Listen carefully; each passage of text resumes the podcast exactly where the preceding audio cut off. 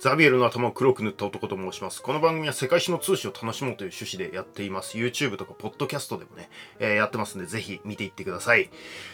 えー、高い丘に城壁を巡らし、あ、前回の続きです。高い丘に城壁を巡らして最終防衛設備を作って、そこを中心にね、都市を作っていくことにしました。アクロポリスですね。アクロは高いという意味なので、高いところの町みたいな意味なんですよ。アクロポリスっていうのがね。えーで、その丘の麓の狭い平原に、あの、ギリシャはね、えー狭い平原しかないみたいな話しましたけど、その狭い平原に人々は住んで、そこに物資の交換場所としてのね、えー広場を設けていくみたいな感じなんですよ。これがね、アゴラの原型ですね。アゴラってあの、後に政治が行われる広場となっていく。みんなここに集まって手を挙げて、こう一票として数えるみたいなことをやっていく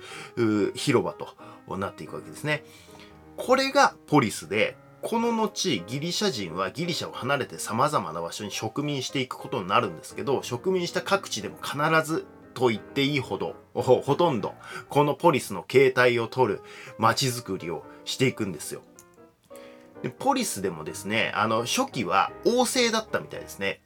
あの、前回予告みたいな感じでちょっと話しましたけど、あなたがポリスに生まれたらみたいな、あの、ポポリスのその初期時代ね、えー暗黒時代が明けてみたいな、えー頃に生まれたらどうなってたかみたいなね。あの、まあ、例えばですね、えー今の世の中がウォーキングデッドみたいな世界になったとするじゃないですか。まあ、その高いビルとかはないですよ。で、えっ、と、街中ゾンビだらけみたいな世界だったとして、まあもうほんと暗黒時代ですよね。そしたらとりあえず安全な丘の上に逃げますよね。みんな。で、みんな同じこと考えるんで、わらわら人が集まってくると。で、とりあえずそこで、あの、防衛する。あの、ゾンビを撃退する。ババババババみたいな感じで撃退するじゃないですか。で、ある程度安全が確保できたら、これからどうするか決めなきゃいけないステップなっていくと。あの、ゾンビがある程度いなくなったらね。で、またゾンビが襲ってきたらどう撃退するかとかね、えー食料の配分をどうするかとかを決めなきゃいけないわけですよ。そしたら政治的なリーダーが必要になってきて、自分に、ね、あの、リーダーシップがあれば自分でやればいいと思いますけど、大抵の人はそんなことやりたくないですよね。私だったら絶対やりたくないです。はい。そしたら人望がある人なのか、あそのゾンビの防衛戦で活躍した人なのか、もともとそこのね、丘のね、えー所有者なのかわかんないですけど、王が選ばれてですね、ポリスの運営をしていくことになるみたいな感じなんでしょうね。えで、えーゾンビもかなりいなくなって平和になってくると、だんだんね、あの、これどこのポリスでも同じような振る舞いをするんですけど、王の権限は弱くなっていきます。これ多分平和になると人々のニーズが多様になってくるからだと思うんですけど、あの、大体下等制とかね、貴族制に移行していくんですよ。下等制ってまあ、あの、独裁制とは違って何人かで統治するみたいな体制ですね。で、でもしくは貴族制、えー血統によって、えーその貴族が何人かで統治するみたいな、あの、形ですね。多分これ危機の時はあの生存、えー生き残ることが最もプライオリティの高いこと優先順位の高いことだったんでとにかく生き延びられる政策を早く打つことが大事なんで王政とかね独裁体制の方が早いけど、えー平和になるとねやれ土地の持ち分がどうだとか暇だからなんか円形劇場を作れとかね、えー物を盗まれたとか税金下げろとかいろんなニーズが上がってくるわけですよ細かいニーズが出てくると。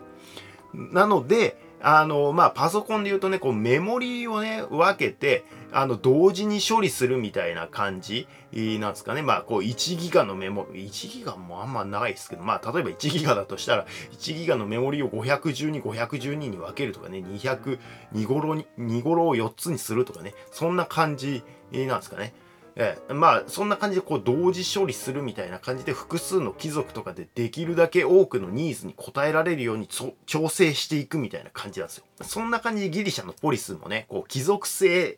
がメインになっていくんですよ。どこのポリスもね。まあもちろん王様がいたとこもあったんですけど、でも王は名ばかりで基本貴族が政治やるみたいな。一応王様っての血統みたいなのもあるけどその貴族ともうほぼ横並びで一緒に政治やるみたいな感じの体制ですね。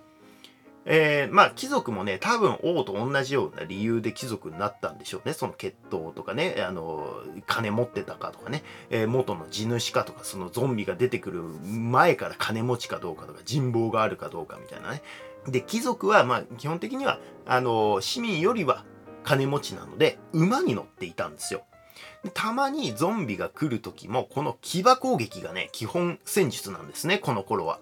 あの市民からしたらだから貴族が守ってくれるからそれなりに特権を与えてたんですよ。その騎馬攻撃がもう抜群に効果をてきめんだったんだよねこの頃はね。であまあ多分ウォーキングデッドとかで言ったらこう銃を持っていて銃の扱いが上手い人みたいな感じだったんでしょうね。それはめっちゃ頼りになりますよねそれ実際ね。で特権って言ってもその貴族の特権って言ってもねまああのそもそものギリシャって土地が狭いんであの大地主で大金持ちみたいな感じでもなくて貴族とはいえね、えー、小金持ちぐらいのイメージだったみたいですね。なんかちょっとそのあのー、地方の駅前のちょっと豪邸に住んでる人みたいな感じのイメージなんですかねだからそんなにこうあの一般市民と大差なかったみたいな感じなんですよで、たまに襲ってきたゾンビだったり、その辺にうろうろうろしていたあゾンビを捕らえて奴隷にするみたいな感じだったんですよ。まあもちろんね、そのゾンビじゃなくて人なんですけど、多分当時の人からしたらね、こう、もうめっちゃ襲ってくるわけですから、もうね、ゾンビみたいな感覚だったのかなと、ちょっと想像しますよね。だからまあ、あのそのくらい殺伐としてたんでしょうね。で奴隷はもちろんねその人権的なものは、えー、与えるはずもないみたいな感じですよね。お前が襲ってきたんだろうみたいなね、えー、そんな感じで、えー、貴族性もうまいことを機能して、えポリスが発展して人口が増えてい、えー、きます。でも人口増えてもね困るんですよ。土地がないから。はい。大丈夫。ギリシャには海がある。既存のポリスからあぶれた人たちは海に乗り出し各地に植民していくんですね。大植民時代。あ、そうだ、植民しようって言ってもまあ、どこ行きます？だってそれはね、あの、東の方行きたいですよね。まあ、あの、肥沃な三日月地帯として知られていて、あの、もう昔から文明が栄えているね、シリアとかレバノンとかのあたりね、行きたいですよね。でもシリアはこの頃、アッシリアのものです。レバノンはもちろんフェニキアのものですよね。えー、行けないんですよ。えー、で、小アジアとかアナトリア半島の方を、まあ近いからね、えー、行こうかなと思うんですけど、この頃ね、あの、リディア王国が出てきてるんですね。コインを最初に作った国家、リディアですね。あの、ギリシャともかなり交易をしていて、えー、金儲けしたあとこですね。あの、ペルシャにぶっ潰されたとこですね、速攻で。それならどこ行くかなつって、フェニキアが抑えてない地中海とか黒海沿岸を全部抑えに行くんですよ。しょうがないな全部抑えとこうとか言って、もう抑えすぎでしょっていう。黒海とかもうほぼギリシャみたいな。えー、だいぶ西の方までギリシャですみたいな。この赤いとこギリシャですね。はい。紫があのフェニキアです。何も書いてないけど、はい、すいません。で、えっ、ー、と、西地中海はね、えー、マッサリアですね、えー、今のマルセイユですね。ネアポリス、イタリアのネアポリス、これはナポリですね。ニカイア、これはあのニースですね。まあ、ここ書いてないですけど、シラクサイ、これはシラクサですね。あの、シチリアのね、シラクサ。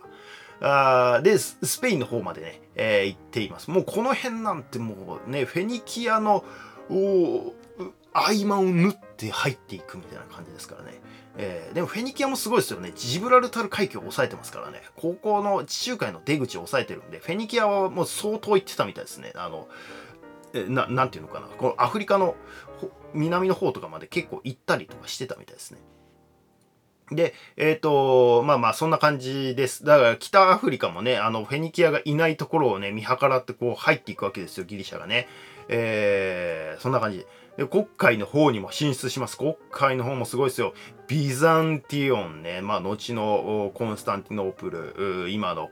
イスタンブールですね。えー、クリミア半島の方まで進出していって、1500くらいはこの頃ね、ギリシャ人のポリスがあったと言われています。増えすぎでしょっていうね。すごいっすよね。もうバグなんじゃないかってくらい繁殖力高いみたいな。でも、あの、基本的にギリシャ人が入植できた場所は、まあ、これだけあるとはいえですよ。